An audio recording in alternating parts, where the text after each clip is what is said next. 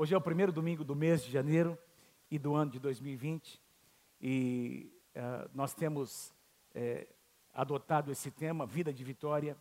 Eu estava pensando assim sobre o que compartilhar com os irmãos. Deus colocou uma palavra no meu coração que está em 2 Reis, capítulo 4. 2 Reis, capítulo 4. Se você puder abrir a sua Bíblia comigo, 2 Reis, capítulo 4. Vou, nós vamos projetar aqui na versão NVI, mas se você conseguir acompanhar na sua Bíblia, é, será melhor. 2 Reis, capítulo 4. Vamos compartilhar sobre a história de uma mulher, de uma grande mulher de Deus, que experimentou na sua vida, na sua casa, uma grande vitória, o milagre da multiplicação. O milagre da multiplicação. Meus irmãos, Deus quer que você experimente o milagre da multiplicação na sua casa. Para mim é muito importante o tema da multiplicação, porque é, foi a primeira declaração de bênção sobre o homem e a mulher, quando Deus cria o homem lá no jardim do Éden, o homem e a mulher, a primeira declaração de bênção sobre eles foi exatamente a bênção de multiplicação. Crescei e multiplicai-vos. Então havia, e, Deus colocou dentro do coração desse, do, do homem e da mulher esse potencial para experimentar a bênção de multiplicação. Nós encontramos é, no, em algumas situações do Antigo Testamento, alguns homens, como Isaac, como Jacó, experimentando a bênção de multiplicação. O próprio Abraão, pai da fé, é, que recebeu a palavra de Deus de, de que a sua descendência seria, uh, uh, seria, de, seria multiplicada sobre a terra, famílias sobre a face da terra. E, e nós encontramos também no ministério de Jesus algumas situações em que a bênção de multiplicação aconteceu, não é? Os pães e os peixes, mais de uma vez, não é? Quando os, os discípulos estavam pescando ali a pesca maravilhosa, a bênção de multiplicação sobre eles. E eu quero compartilhar sobre talvez uma das histórias mais lindas do Antigo Testamento, de uma mulher cujo nome nem é citado, uma viúva que de repente se depara com uma situação muito, muito difícil, uma crise vem sobre ela, sobre a sua casa. E essa mulher, então, experimenta a bênção da multiplicação. Eu vou ler com vocês o texto, 2 Reis, capítulo 4, do versículo 1 até o versículo 7. Depois eu quero compartilhar, conversar com vocês sobre algumas verdades que nós encontramos aqui nesse trecho. 2 Reis, capítulo 4, do versículo 1 ao versículo 7. Certo dia, a mulher de um dos discípulos dos profetas foi falar com Eliseu, dizendo: O teu servo, meu marido, morreu e tu sabes que ele temia ao Senhor. Mas agora veio um credor, veio um credor que está querendo levar os meus dois filhos como escravos. Eliseu então perguntou à mulher: Como posso ajudá-la? Ou seja, o que é que eu posso fazer para você? O que é que você deseja, em outras palavras? E aí ele faz uma segunda pergunta: Diga-me, o que você tem em casa? E ela respondeu: A tua serva não tem nada Repete assim comigo: a tua serva não tem nada. Essa foi a declaração, eu creio que de uma mulher, do profundo da alma de uma mulher. Tua serva não tem nada além de uma vasilha de azeite. Então, disse o profeta Eliseu: vá pedir emprestadas vasilhas a todos os vizinhos, mas peça muitas. Peça muitas. Depois, entre em sua casa com seus filhos e feche a porta e derrame daquele azeite em cada vasilha e vá separando as que você for enchendo. Versículo 5. Depois disso foi ela embora, fechou-se em casa com os seus filhos e começou a encher as vasilhas que eles lhe traziam. Versículo 6. Quando todas as vasilhas estavam cheias, ela disse a um dos filhos: Trague-me mais uma. Mas ele respondeu: Já acabaram. Então o azeite parou de correr. Então o azeite parou de correr. O azeite estava correndo e ele parou de correr depois da última vasilha.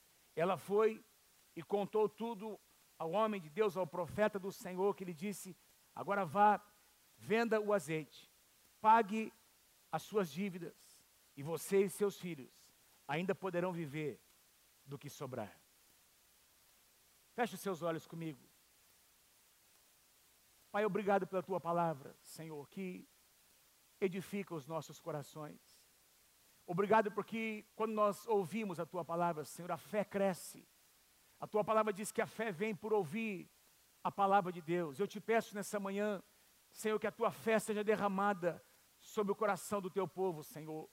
Pai, é uma passagem que nós já lemos muitas vezes e já ouvimos até algumas pregações, Senhor, mas nós desejamos, porque nós entendemos que a tua palavra é viva, Senhor, e que sempre existe alguma coisa nova a ser ministrada ao nosso coração quando nós lemos a tua palavra. Então eu te peço agora, abre os nossos corações, Senhor, para que nós possamos sair daqui desafiados a pedir, a saber pedir, Senhor, pedir da forma correta e a fazer e agir, Senhor, em obediência, conforme o teu desígnio, Senhor, para que nós possamos experimentar os teus milagres nas nossas vidas.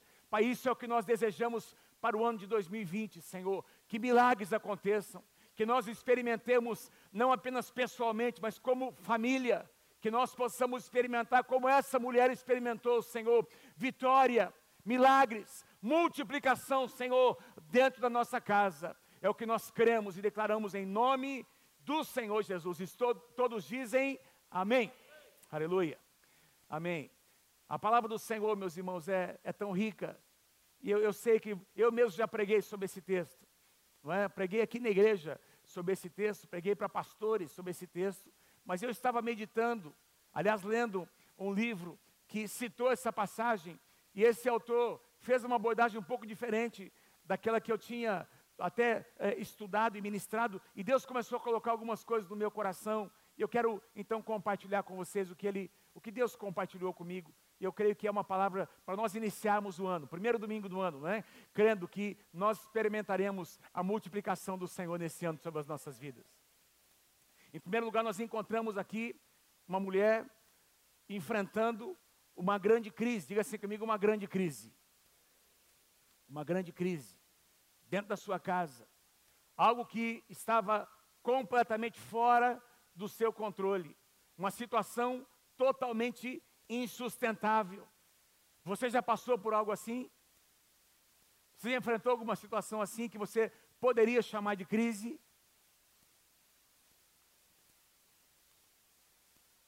Quem já enfrentou mais de uma vez uma, uma situação que você pode, pode chamar, isso aqui foi uma crise, uma situação completamente insustentável. Não tinha como, não, não tinha como prever, não é? Uma crise, meus irmãos, é alguma coisa que se instala, que vem de repente, uma notícia, um diagnóstico, um acontecimento, uma perda. E essa mulher, meus amados, eu quero ler na segunda parte do versículo 1.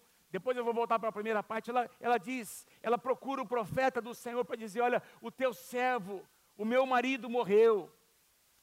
Teu servo, o meu marido morreu. E o pior ainda, agora veio alguém lá na minha casa, batendo a porta da minha casa.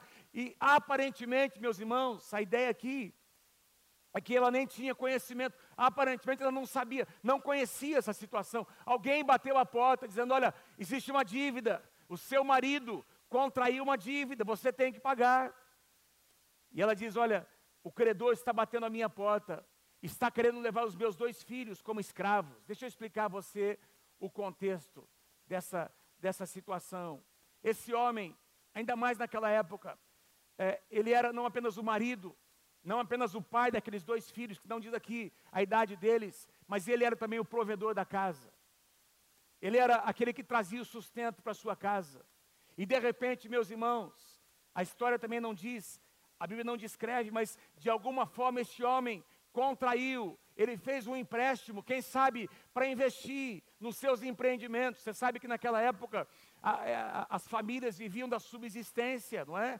Da, da, da, da própria lavoura, na sua casa, ou de alguns animais que eles criavam, e de alguma maneira esse homem talvez enfrentou algumas situações difíceis, não é? E, e não conseguiu obter o fruto da terra, e teve que contrair alguma, fazer um empréstimo com alguém, para que pudesse investir nos seus negócios. E ele não conseguiu então saldar essa dívida.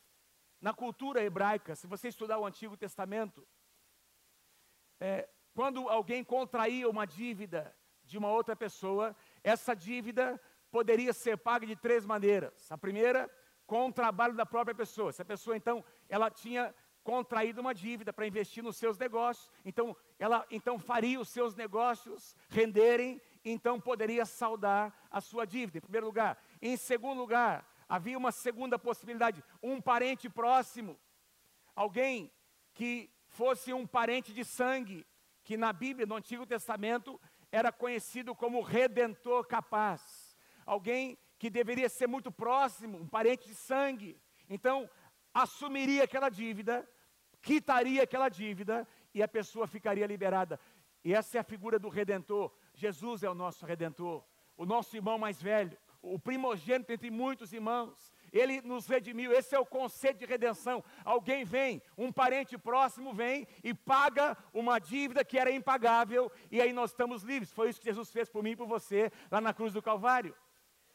Então era a segunda maneira pela qual uma dívida poderia ser paga. A terceira maneira, e é bíblica, estava na lei de Moisés, se essa pessoa não tivesse condições de saldar a sua dívida, não tivesse um parente próximo que pudesse é, fazer isso, essa pessoa se tornaria escrava do seu credor. Então, ela então teria que trabalhar na fazenda ou nos negócios daquele credor, sem receber salário, para pagar a sua dívida. Durante alguns anos, ela trabalharia apenas para, para então quitar as suas dívidas, ou a sua dívida. Portanto, o que esses homens, o que esse credor, melhor dizendo, estava fazendo, era algo bíblico, algo que a lei de Moisés previa. Provavelmente, tratava-se de um israelita que estava batendo a porta dizendo: Olha, na lei de Moisés diz que o seu marido tinha que me pagar, já que ele não tem, já que ele não ele, ele morreu, então agora e você não tem condições, os seus filhos vão trabalhar para mim como escravos, como meus escravos, até que a dívida do seu marido seja paga. Vocês estão comigo, gente? Uma crise. Eu fico imaginando, meus irmãos, o sentimento dessa mulher. Uma mulher que acaba de enfrentar a morte do seu marido, uma perda irreparável, deve ter sido uma, uma morte repentina, porque se esse homem emprestou algum dinheiro para investir nos seus negócios, é porque esse homem ainda tinha forças para trabalhar, ainda tinha uma expectativa de vida, e alguma coisa aconteceu no meio do caminho que nós não sabemos o que é, e isso acontece também nas nossas vidas. Alguma coisa aconteceu e uma crise se instalou na sua casa, naquela casa. E antes de continuar, eu quero falar um pouquinho com vocês sobre crises. Crises. Crises podem, eu relacionei aqui quatro razões, ou quatro, talvez até existam mais, mas crises podem vir sobre nós por diferentes razões. Primeira delas, circunstâncias da vida. Circunstâncias da vida. Ou seja, basta você estar vivo para que você eventualmente tenha que enfrentar crises. Eu perguntei aqui quantos passaram e a maioria levantou a mão. E quem não levantou a mão, ou está mentindo, ou vai experimentar daqui a pouco uma crise, e vai mudar de ideia. Porque a vida é assim, meus irmãos, a vida nos reserva tempos difíceis, sim ou não? Circunstâncias da vida que fogem ao nosso controle. Por exemplo, até a situação econômica do país, do nosso país.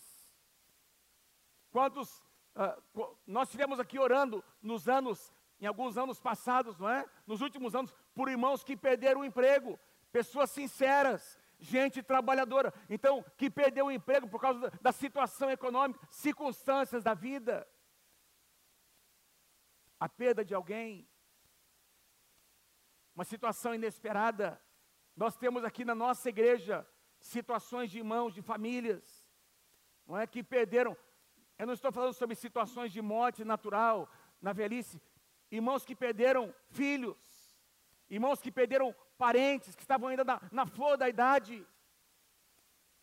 Circunstâncias da vida. Nessa vida nós enfrentaremos situações adversas.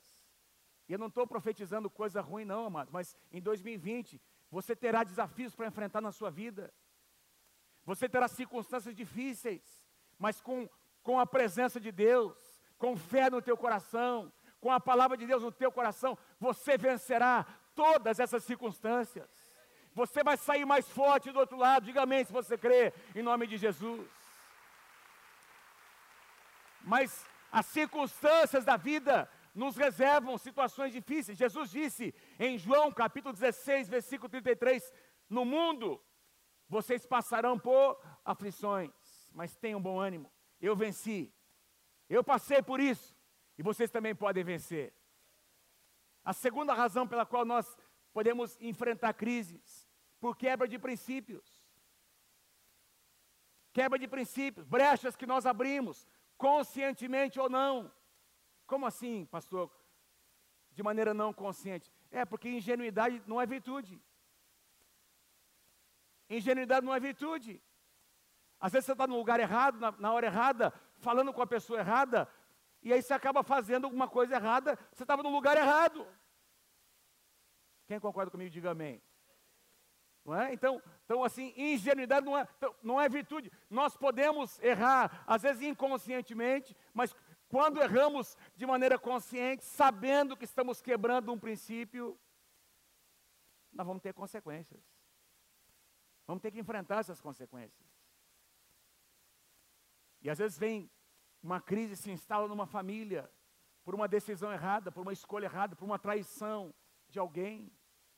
Toda uma família sofre porque um princípio foi, foi quebrado. Não é só a pessoa, não é que faz, que comete alguma coisa que somente ela sofre as consequências. Não, a sua casa. Isso afeta a sua casa, afeta a sua família.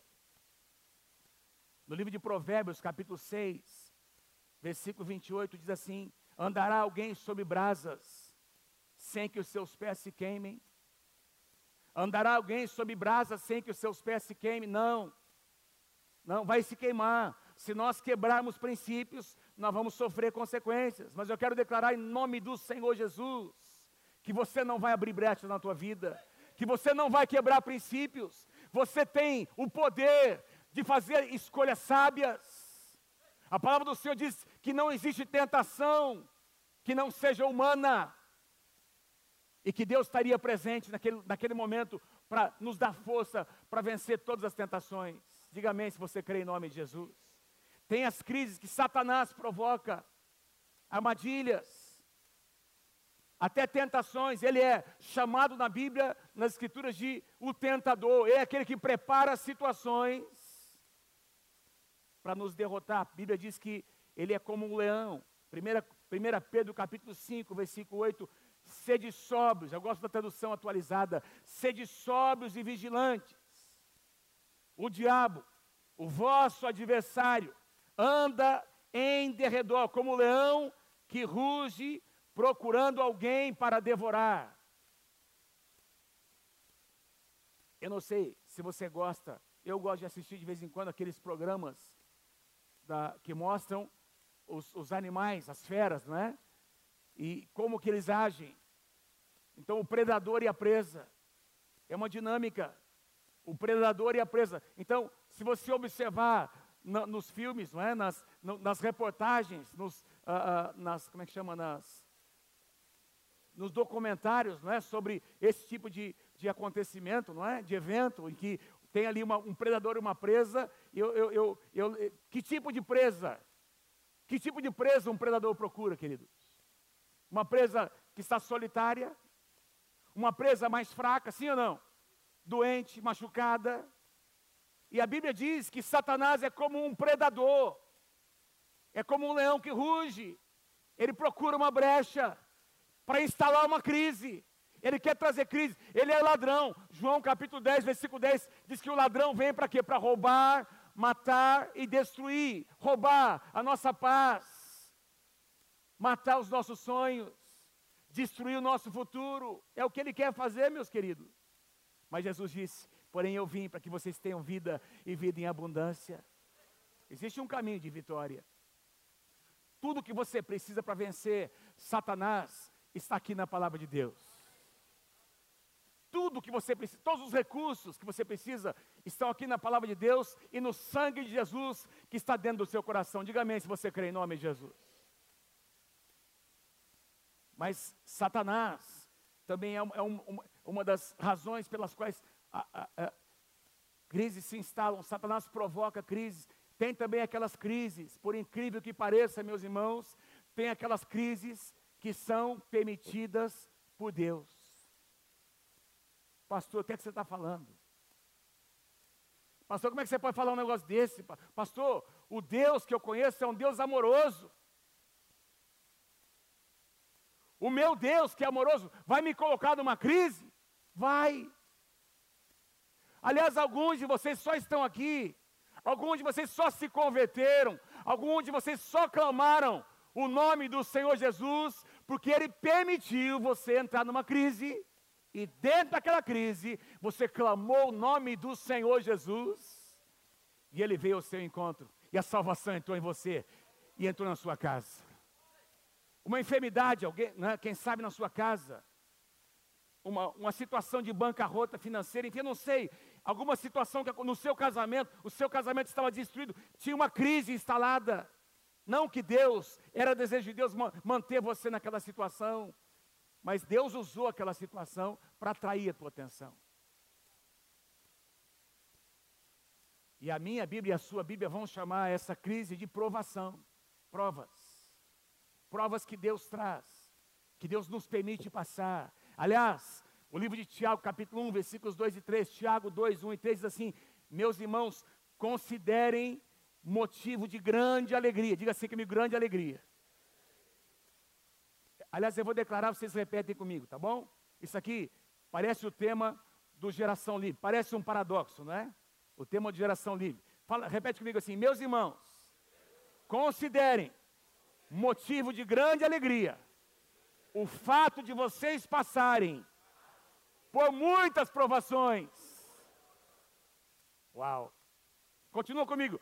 Porque porque vocês sabem, diga lá, porque vocês sabem que a provação da vossa fé produzirá perseverança. Parece um, é um paradoxo. Aí ele diz assim: olha, vocês considerem motivo de alegria, vocês passarem por provações, não olha para o momento, olha para o final, olha para depois, o que vai acontecer depois. E eu e você sabemos que nós estamos aqui.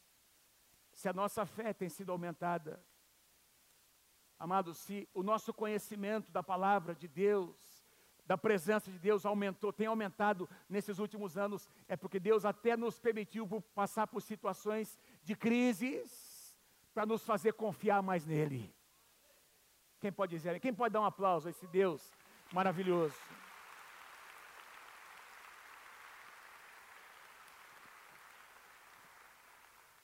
Aleluia. Seja qual for, seja o que for aquilo que você, quem sabe, nesse dia está chamando de crise. Eu estou aqui para dizer a você que você pode se voltar, você pode se aproximar da presença de Deus que na presença de Deus tem solução para a tua crise. Na presença de Deus tem uma resposta para a tua crise. Na presença de Deus tem vitória no meio da crise. Eu não estou dizendo que Deus vai tirar momentaneamente aquela crise, porque não é isso que a gente vê aqui nesse contexto. O que a gente enxerga aqui, meus, isso que me chamou a atenção, porque o profeta no Senhor, ele tinha, teria até o poder de dizer, onde é que está o seu marido? que acabou de morrer. Vamos lá, nós vamos orar, ele vai ressuscitar. Porque o, o profeta Eliseu experimentou no seu ministério o, o, a, a, a ressurreição de mortos. Mas a questão não era ressuscitar o marido, era trazer provisão no meio da crise. A questão não era tirar essa mulher da crise, mas era trazer provisão, trazer sustento no meio da crise, no meio do deserto. E é assim que Deus faz muitas vezes. Às vezes nós estamos pedindo para o Senhor nos livrar de uma situação, mas em algumas situações, mesmo, nós teremos que fazer oração, não é? teremos que cantar o cântico que Davi cantou no Salmo 23, ainda que eu ande pelo vale da sombra da morte, não temerei mal nenhum, porque tu estás comigo. A tua vara e o teu cajado me consolam. Ainda que, ainda que ainda que eu passe por isso, não é apenas me livra disso, ainda que eu passe por isso, a tua mão vai me sustentar, Senhor. Essa mulher em nenhum momento pediu a ressurreição do seu marido, Ela trouxe uma situação para o profeta. Vamos continuar. Versículo 1, primeira parte. Certo dia, num dia absolutamente comum, essa mulher, que é uma mulher de Deus, meus irmãos, a mulher de um dos discípulos, dos profetas, foi falar com Eliseu: Olha, o teu servo, o meu marido morreu, e tu sabes que ele temia ao Senhor. Ela não pede em nenhum momento a ressurreição do seu marido, ela está trazendo uma demanda. E eu quero lembrar você aqui que essa mulher não era uma mulher qualquer. Diz aqui que ela era a mulher de um dos discípulos dos profetas. Se você estudar o contexto de Primeira Reis, você vai encontrar no ministério de Elias, que veio antes de Eliseu, o que a Bíblia chama de uma escola de profetas. Diga-se comigo, uma escola de profetas. Onde alguns jovens, o profeta Elias, não é? O que a gente entende pelo contexto, ele, ele não apenas exerceu seu ministério profético, mas ele criou, ele edificou uma escola, onde ele trouxe, convocou alguns jovens, assim como nós temos hoje a ECM, nós temos o Inter, não é? Uma escola para formar profetas. Por isso que quando Elias estava para passar o bastão, não é? O manto profético para Eliseu, diz lá que alguns discípulos estavam, os discípulos dos profetas estavam acompanhando Elias e Eliseu testemunhando o que estava acontecendo. Então, essa senhora, essa mulher, era a mulher de um discípulo, de um homem de Deus. Ela conhecia o Senhor, ela temia Deus, ela tinha ouvido as histórias quando seu marido voltava para casa, compartilhando o que ela havia aprendido com o profeta Elias e depois com o profeta Eliseu. Era uma mulher de fé, uma mulher de Deus. E sendo uma mulher de Deus, e Deus está levantando aqui mulheres que tenham o coração no lugar correto nesses dias. Deus está levantando mulheres que são virtuosas na sua casa, mulheres que atraem a bênção de Deus para sua casa. Tem alguns maridos que só estão aqui hoje convertidos porque a sua esposa intercedeu, a, tu, a sua esposa levou a palavra, creu por você e por isso você está aqui nessa manhã. Essa mulher vai até a presença de Deus, do homem de Deus, e ela diz: Olha, lembra, profeta, lembra, o meu marido era um discípulo teu. O meu marido te serviu. O meu marido ouviu a palavra aos teus pés.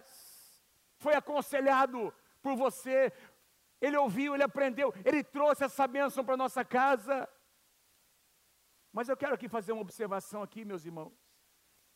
Fazer um parêntese, porque talvez no sentimento dessa mulher tinha alguma coisa mais ou menos assim. Profeta, é incoerente o que está acontecendo. Nós temos te servido. Olha, nós temos participado das células toda semana. A gente não pede um culto lá na nova aliança. A gente dizima, a gente oferta.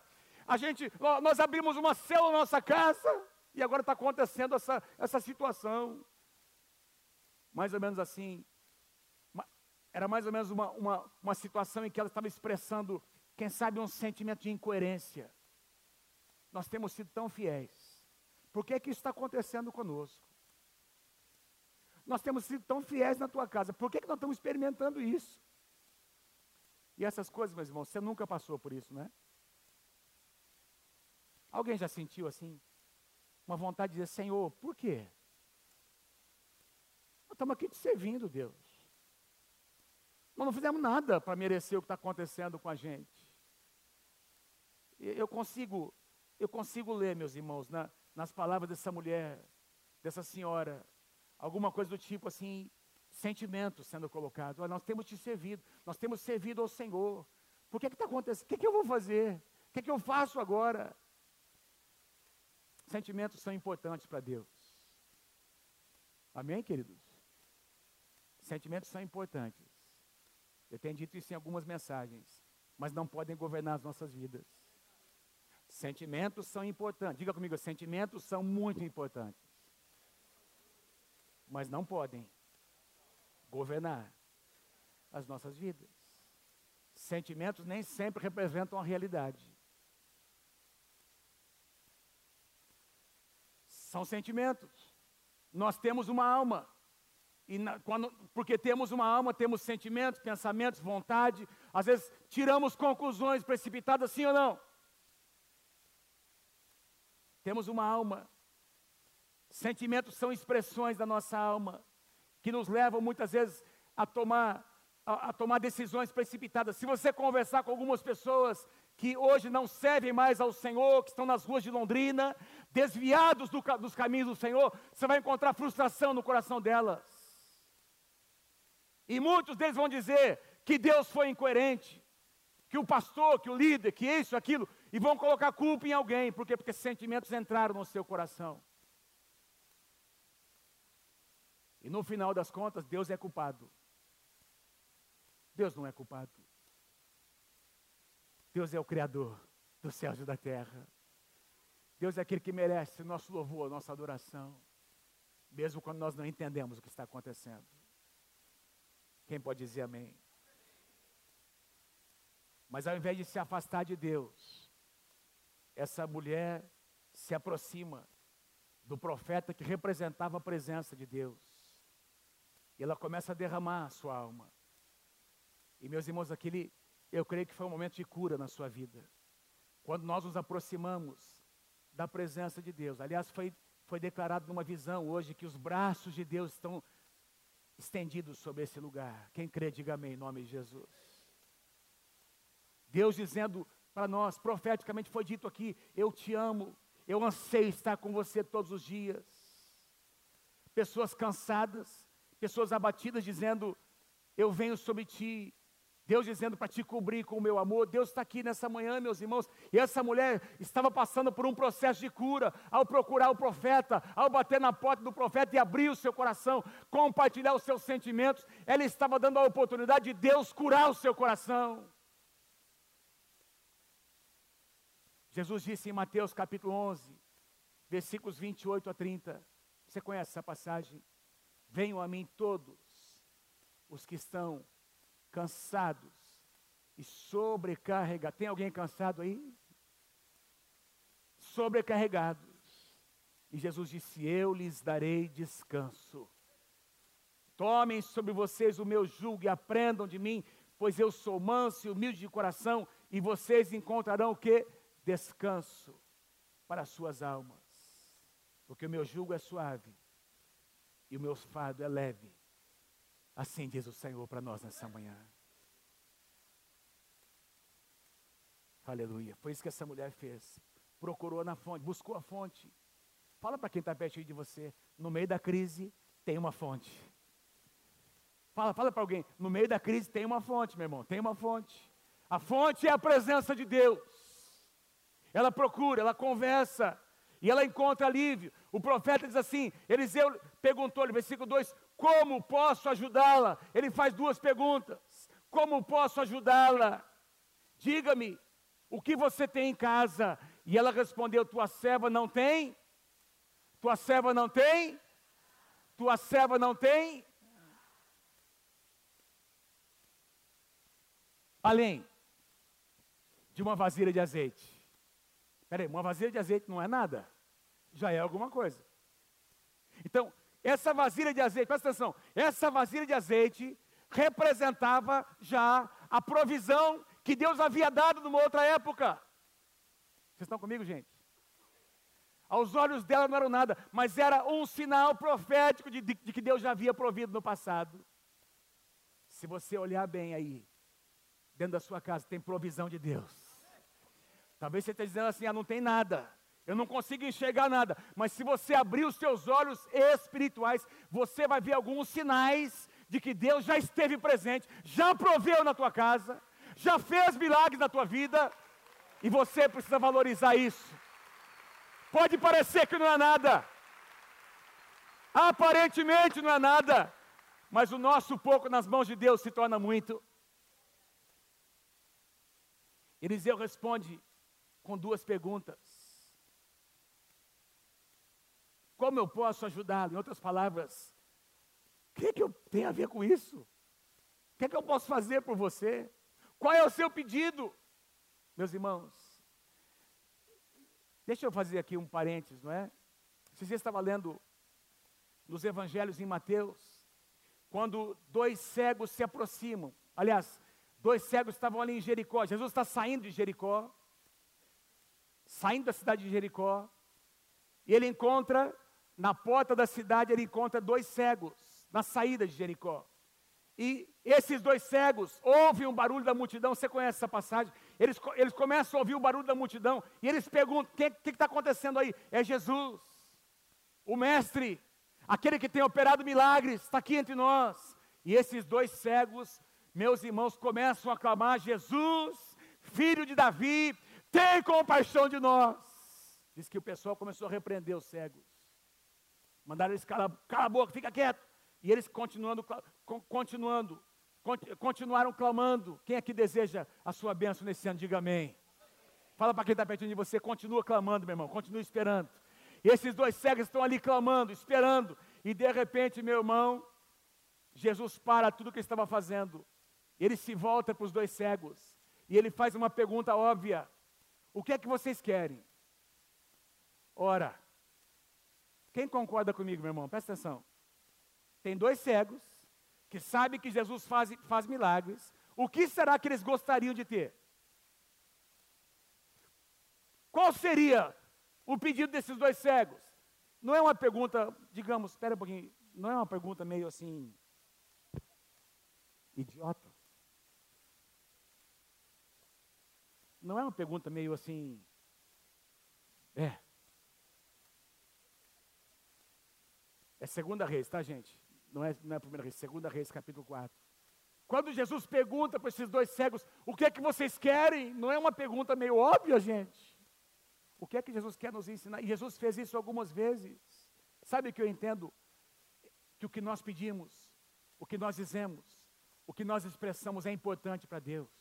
Deus quer ouvir, Deus quer ouvir a tua oração, Deus quer ouvir o teu clamor, Deus quer ouvir os teus pedidos nesse ano de 2020. O que você espera para esse ano? O que você deseja para esse ano? Deus quer ouvir os teus clamores.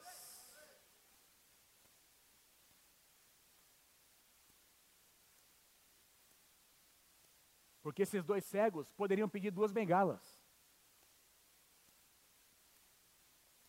Nós queremos duas bengalas para continuar aqui a nossa vidinha. Sim ou não? Seria um bom pedido? Eles elevaram um padrão. O que você pede para Deus é importante. A maneira como você pede é importante. A sua expectativa é importante. Por que pedir uma bengala se você pode ter a cura completa? Eu não sei se vocês estão entendendo ou não o que eu estou dizendo. Por que pedir algo inferior se você pode pedir algo a mais? Se você pode ter uma expectativa maior para a sua vida, para a sua casa, para o seu casamento, para a sua família? Por que minimizar o poder de Deus? Nosso Deus é um Deus grande. E Ele quer realizar grandes coisas nesse ano de 2020 na tua casa e da tua família. Aí Eliseu pergunta: o que é que eu posso fazer por você? Não é? E, e a história continua, não é? A história continua. É, a, segunda pergunta de Eliseu é um pouco mais, ele vai mais a fundo. O que é que você tem em casa? O que é que você tem nas suas mãos? Não tem nada, só tem uma vasilhazinha. Então tá bom. Versículo 3. Então disse Eliseu: Vá pedir emprestadas vasilhas a todos os vizinhos. Interessante os, detalhes, os detalhes da palavra, não é? Eliseu nos diz, ó, sai aí pedindo para algumas pessoas que você conhece, para alguns parentes, diga, o que, que, que Eliseu disse aqui, irmãos? Peça a todos os teus vizinhos, todos. O que, que significa todos? Qual é o número de todos? Quantos vizinhos aqui dá para co colocar dentro de todos aqui, irmãos? Se fosse com você, o que seria todos? Aí, aí ele continua dizendo, mas peça muitas. Peça muitas. O que eu quero chamar a tua atenção, vocês estão comigo aqui? O milagre não tinha acontecido ainda. Sabe o que o profeta está fazendo? O profeta está devolvendo para a mulher uma responsabilidade. A mulher chega fazendo um pedido, seria fácil o profeta simplesmente pedir para o Senhor e o azeite estaria multiplicado na sua casa, ela chegaria em casa e ao invés de uma, uma, uma, uma, uma botijazinha, teria um barril de azeite. Mas ele, o, o profeta devolve a responsabilidade para ela. Olha, então se você quer experimentar o um milagre, você vai ser responsável pelo milagre que vai acontecer. Você precisa sair daqui desse lugar. Você precisa fazer alguma coisa. Você precisa agir em obediência. Você precisa fazer a sua parte para que o milagre seja liberado. Ah, pastor, mas aí é obras. O nosso Deus é o Deus da graça. Tudo é de graça. Sim, é de graça, irmãos. É de graça, a salvação é de graça. Mas se você quiser ter um casamento restaurado, você vai ter que lutar por esse casamento. Se você quiser ter um filho, uma filha, seus filhos andando nos caminhos do Senhor, você vai ter que investir tempo, dá trabalho. Não vem de graça. Você vai ter que refazer sua agenda, sim ou não? Porque o milagre tem um preço. A bênção de Deus é de graça. Deus quer, Deus, Deus nos abençoa por causa da sua graça. Mas tem um preço a ser pago. Interessante que Jesus fala sobre uma parábola, a pastora Lígia pregou várias vezes sobre essa parábola, né? Uh, de um campo que tinha ali um tesouro dentro dele. E aí essa pessoa vai, vende tudo que tem para comprar o campo. O tesouro era um tesouro cujo preço é inestimável, mas o campo teve um preço. Quem está comigo, diga amém.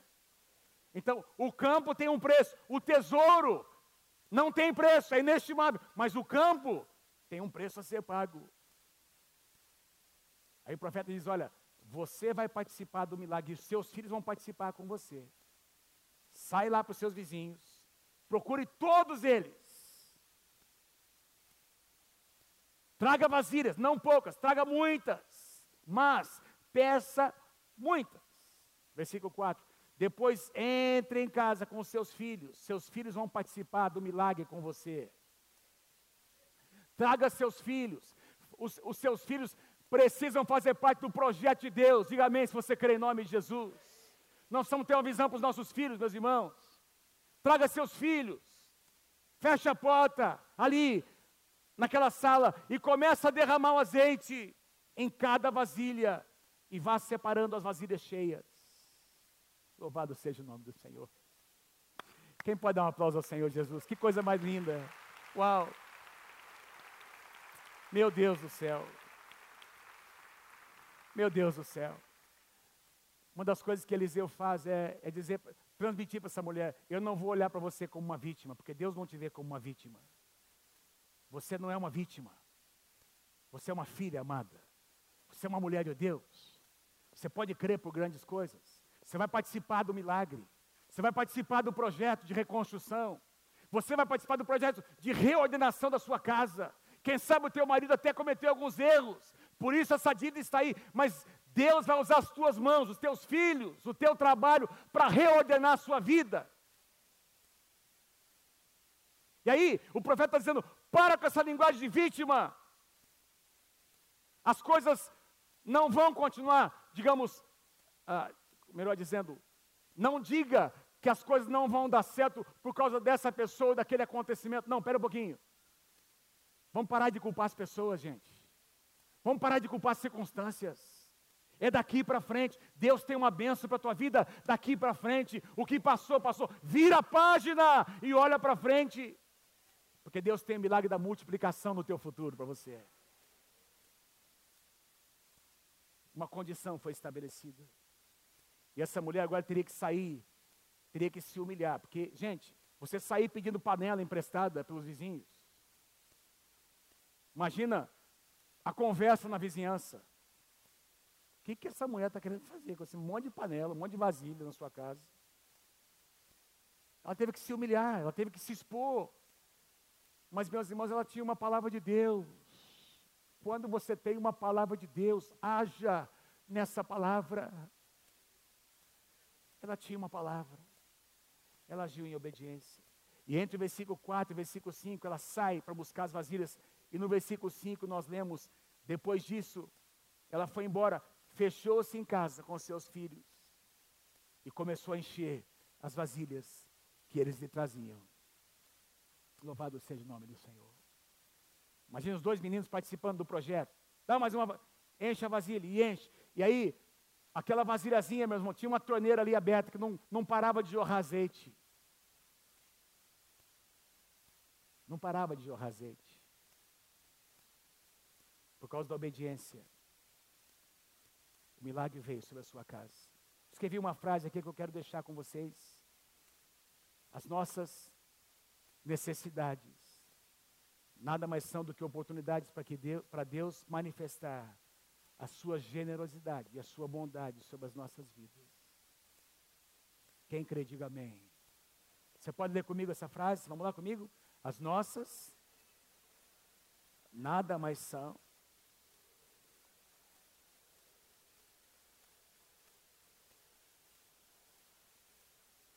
Aleluia. O que Deus precisa de nós, os músicos podem vir, por favor. Os músicos, o, o, o que Deus precisa é o que nós temos nas nossas mãos. Pode parecer nada, mas esse é o seu tudo. Traga o seu tudo para Deus. E Deus vai fazer um milagre na sua vida. Louvado seja o nome do Senhor. Deus pega aquilo que é visto como sem valor, para transformá-lo num espetáculo da sua bondade, da sua misericórdia. E toda a vizinhança ficou sabendo. Os credores ficaram sabendo. Porque diz lá, versículo 6: quando todas as vasilhas estavam cheias, ela disse a um dos filhos: traga-me mais uma. Mas ele respondeu: já acabaram. Então o azeite parou de correr. Com aquelas vasilhas todas cheias, o azeite, meus irmãos, só parou de correr quando a última vasilha se encheu. Eu escrevi algo aqui. O azeite de Deus nunca se esgota. O que se esgota é a nossa capacidade de receber o azeite. Vou repetir de novo. O azeite de Deus nunca se esgota. O que se esgota é a nossa capacidade de receber o azeite que vem de Deus.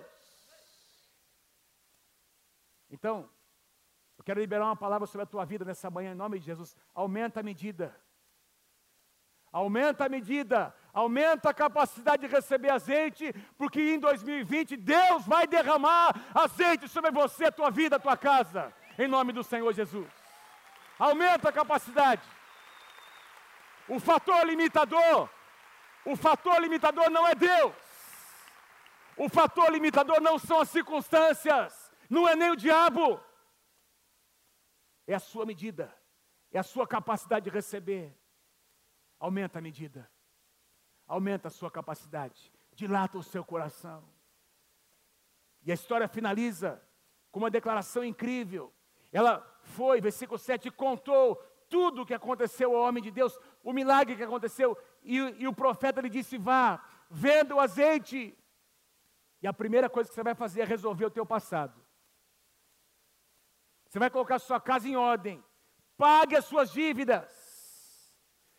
Pague as suas dívidas. E hoje vai ser uma linha demarcatória entre, entre o passado e o futuro. A partir de hoje é uma nova vida. Vai e viva com o restante que sobrar.